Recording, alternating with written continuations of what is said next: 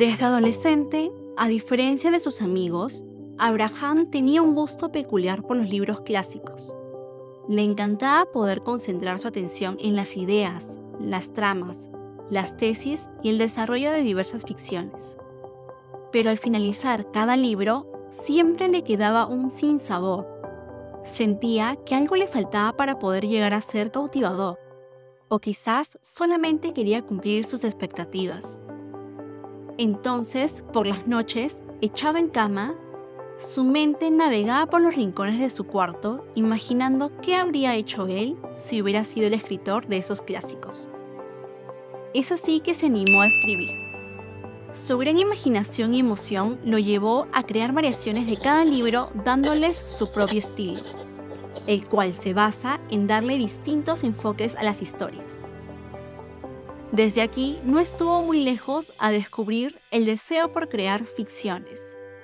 En lo que en su momento pensó que era un gusto pasajero, se convirtió en uno de sus más amados hobbies, ya que en la actualidad utiliza las variaciones que creaba como fuente de inspiración para sus escritos.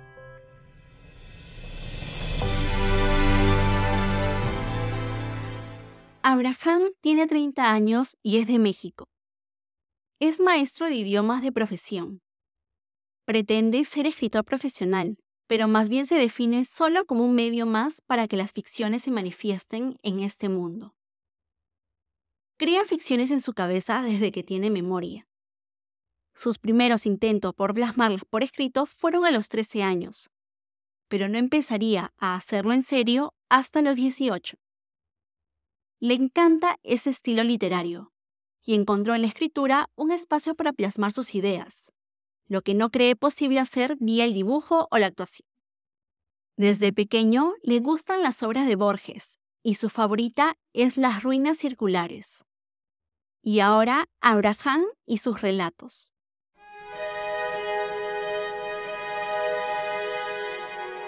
Durante el largo transcurso de mi vida, un día me encontré de repente en una distinta realidad.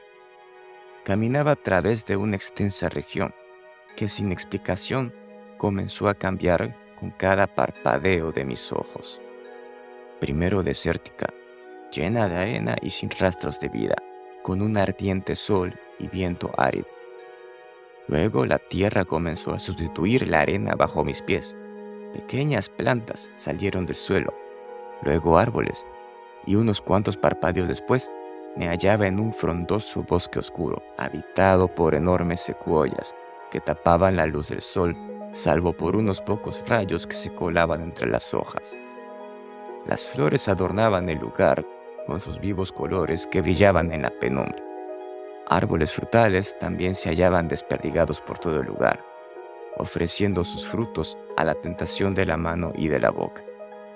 A unos metros de mí entonces hallé un bebé recostado en lo que parecía un nido hecho de flores que recién había brotado.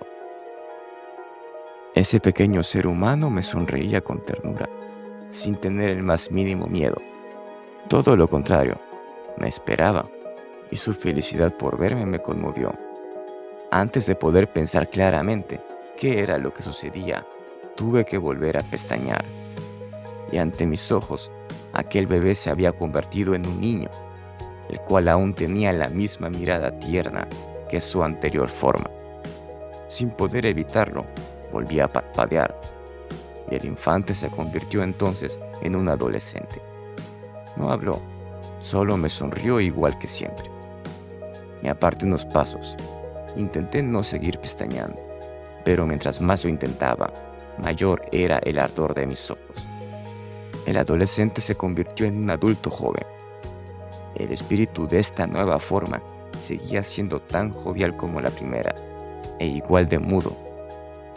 Al siguiente parpadeo se volvió un adulto maduro.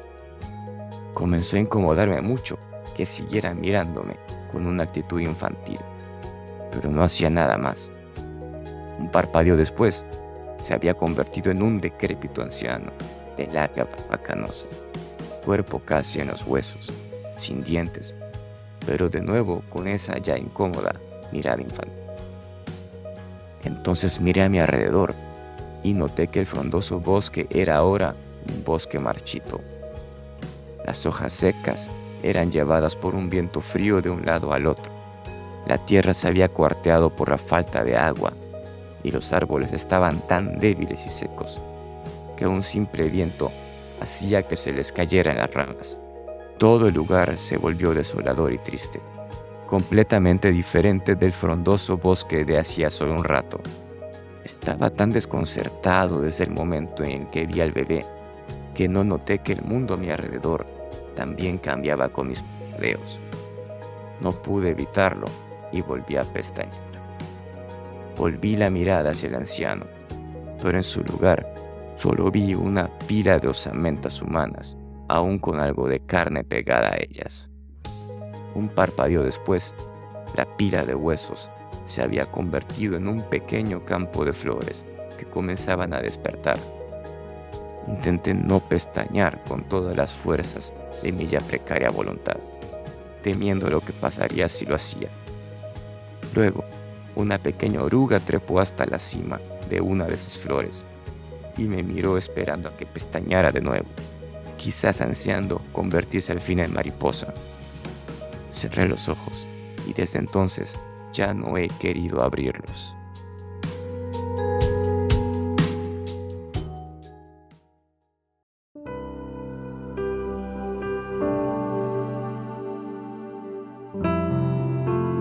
Vez no me creas, pero hasta hace un año yo no era más que un barrendero.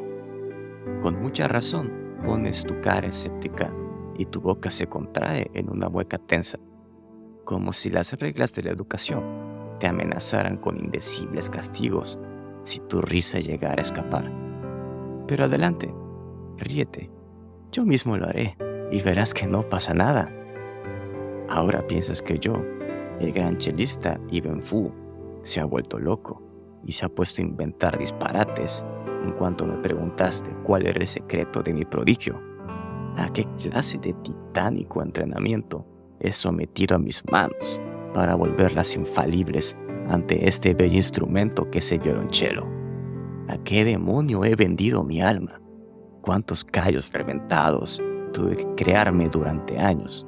¿Cuántas horas al día me he encerrado en mi habitación para absorberme en las profundidades misteriosas de la práctica y la disciplina que tal instrumento exige. Me pediste que fuera sincero. Lo hiciste con los ojos brillándote de la emoción, como si de alguna manera mi respuesta fuera hallar en ti un lugar que podrías explotar para tu propio engrandecimiento. Y ahora resulta que la verdad es inverosímil. Y sí, lo es. Pero analízalo un poco. Hasta hace un año nadie sabía de mí Llegué un día a hacer una audición para la Orquesta Sinfónica de Kutsa y los evaluadores casi se vinieron en sus pantalones al oírme tocar. Pero salí de la nada. No había registro alguno que comprobara que yo hubiera tomado cursos de música, ni que hubiera terminado la preparatoria. Ni siquiera mis propios amigos cercanos pudieron dar explicación a mi repentino virtuosismo pues hasta entonces, como dije al principio, era más que un barrendero al que conocían por abusar de la cerveza barata y los juegos de cartas. Lo más cercano que alguna vez llegué a poner las manos sobre un instrumento fue con una vieja armónica que encontré en la basura y que tiré a los 10 segundos. No era más que un tipejo que no era bueno para nada, más que para maniobrar la escoba contra las hojas de los parques ya que constantemente lo sorprendían holgazaneando o contemplando las muchachas y los autos de los ricos. Así pues, en resumidas cuentas, la respuesta exacta a todas tus preguntas es que nunca he practicado nada. La disciplina es algo desconocido por mí y mi paciencia es tan poca que, si tuviera que ponerme a estar practicando un instrumento encerrado por más de una hora, me explotaría la cabeza pero como veo que esto solo te confunde más, permíteme que te narre los hechos que esclarecen este misterio tal y como yo los entendí. Ven, siéntate. Toma un poco de Josh. La sangre con algo de alcohol está más dispuesta a darle una oportunidad, aquello en lo que habitualmente no creería. Estaba a punto de caerse de borracho al llegar a su casa, con la botella aún en la mano, la ropa mugrienta. En una bota una hoja pegada a la suela con fango. En la barba pedazos de hojitas despedazadas y ramitas. La cara y las manos con pequeñas huellas rojas que dejaron a su paso las espinas de un arbusto. Imprevistamente, los ojos dejaron de captar luz. Los oídos le zumbaron y advirtió un mareo similar al de que en sueños se siente caer. Y su mente se encogió hasta que se halló en la nada. Todo eso apenas duró, lo que tarda una bala en llegar al cerebro cuando es disparada desde la sien. En su mano izquierda, un chelo reemplazó a la botella. Sus manos rozaron las finas cuerdas que sonaron suavemente con su temblor. En la mano derecha, donde antes estaban sus grasosas llaves. Había un arco que estuvo a punto de caérsele. Luego lo deslumbró la repentina luz de la sala de conciertos y lo ensordeció el estruendo de un aplauso entusiasta. Entonces perdió el control de su cuerpo y solo pudo ser testigo de cómo él mismo se sentaba en el banquillo. Y los aplausos murieron súbitamente para dar lugar a miradas encantadas y expectantes, miles de ojos y oídos atentos de él, esperando impacientes a que saliera la primera nota del grueso instrumento, como el disparo que da inicio a una carrera. Iben tocó, o más bien, su cuerpo tocó contra su voluntad. Él se volvió otro espectador más que observaba, desde sus propios ojos, cómo su mano derecha deslizaba el arco entre las cuerdas mientras la izquierda pirueteaba de un lado al otro por toda la extensión de la madera, apretaba y hacía movimientos masturbatorios. Los dedos saltaban, avanzaban y regresaban con una agilidad comparable a la de las aspas de un abanico. El público estaba encantado, como serpientes sin querer perderse ni una de las notas que brotaban como oro de ese violonchelo y esas manos virtuosas. Al fin terminó y la sala estalló en aplausos y gritos. Largos años vivió en esa realidad, siempre como testigo de su propia vida, pues ni siquiera las palabras que pronunciaba venían de su volición. El dueño original de ese cuerpo seguía con su vida normal, sin darse cuenta nunca de que tenía a un intruso en su mente, el cual, poco a poco, le iba copiando por accidente todo lo que había conseguido a base de esfuerzo. El Iben, que había sido un barrendero, tampoco se daba cuenta de que, mientras más tiempo permanecía en el cuerpo de ese alter ego, su propia existencia se iba enriqueciendo, hasta el punto de integrar el virtuosismo en su naturaleza. De ese modo vivió, por así decirlo, entre la fama y la riqueza que el chelista había construido en ese mundo llegando a sentirse dichoso de su destino y a razonar que ese estado, en el que no hacía nada más que atestiguarse a sí mismo, era el mejor de los regalos que pudieran dar a un perezoso como él. Varios años después, Iben regresó a su cuerpo tan repentinamente como se había ido. Aún estaba tirado en su cama, con la botella de cerveza en la mano, en ese viejo cuartucho empolvado en el barrio más pobre de Kutuzá. Al principio rabió por haber vuelto, pero casi inmediatamente se dio cuenta de que el virtuosismo de su alter ego se había instalado definitivamente en él, pues incluso sin poseer un violonchelo, fue capaz de digitar sobre la botella todas las piezas que había interpretado alguna vez. Pensando en sacar provecho de su recién adquirido virtuosismo, pocos días después se presentó en un auditorio donde solicitaban nuevos músicos para la Orquesta Sinfónica de Kutuzá. Los músicos que lo iban a evaluar lo miraron incómodos a causa de sus ropas raídas y su mirada inculta. Estuvieron a punto de tomarlo por loco y sacarlo a la fuerza, pero Iben les insistió tanto que debían prestarle un chelo para probarles que era un virtuoso, que uno de los directivos se hizo responsable y pidió que le trajeran un chelo para principiar. Iben lo afinó muy rápidamente para sorpresa de todo, y al momento de tocar la primera nota ya los tenía hechizados.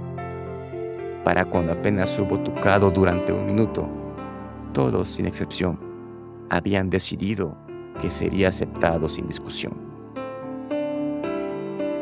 Terminó así esta antifábula que el gran maestro Ibn Fu me contó cuando yo todavía era un estudiante. Le había suplicado que fuera mi maestro para que me ayudara a perfeccionar mi arte. Y ante él había prometido someterme a la más dura y cruel disciplina a la que pudiera sostener a mis dedos y a mi cerebro. Pero después de escuchar su relato, desistí de ese deseo, puesto que es historia que di por hecho inventada. Me pareció un pretexto para dejarme claro que no tenía intención de convertirse en maestro, ni en el mío, ni el de nadie más. Pero lo que me inquietaba era que el misterio de su virtuosismo era real. Los músicos que lo atestiguaron por primera vez dieron por hecho que en realidad era un músico educado en toda regla como todos ellos, y que esa historia del barrendero solo era un producto de su excentricidad. Sin embargo, pronto todos tuvimos que aceptar que sus registros y los testimonios de sus conocidos no dejaban la menor duda de que, en efecto, no había sido más que un barrendero durante toda su vida. Y la leyenda en torno al chelista Ibn Fu continuó creciendo con un efecto similar a la del mismísimo Paganini, cuyo espíritu, decían los supersticiosos, había reencarnado en ese chelista. Murió el año pasado, víctima de un ataque al corazón. Nota. El Ibn Fu real murió en un accidente de auto a los 67 años, al salir de su último concierto.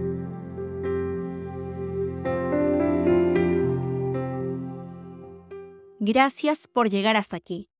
Recuerda que puedes encontrar más contenido sobre diestro de oído en Spotify, Apple Podcasts, Google Podcasts, LinkedIn e Instagram. Nos vemos en un próximo episodio.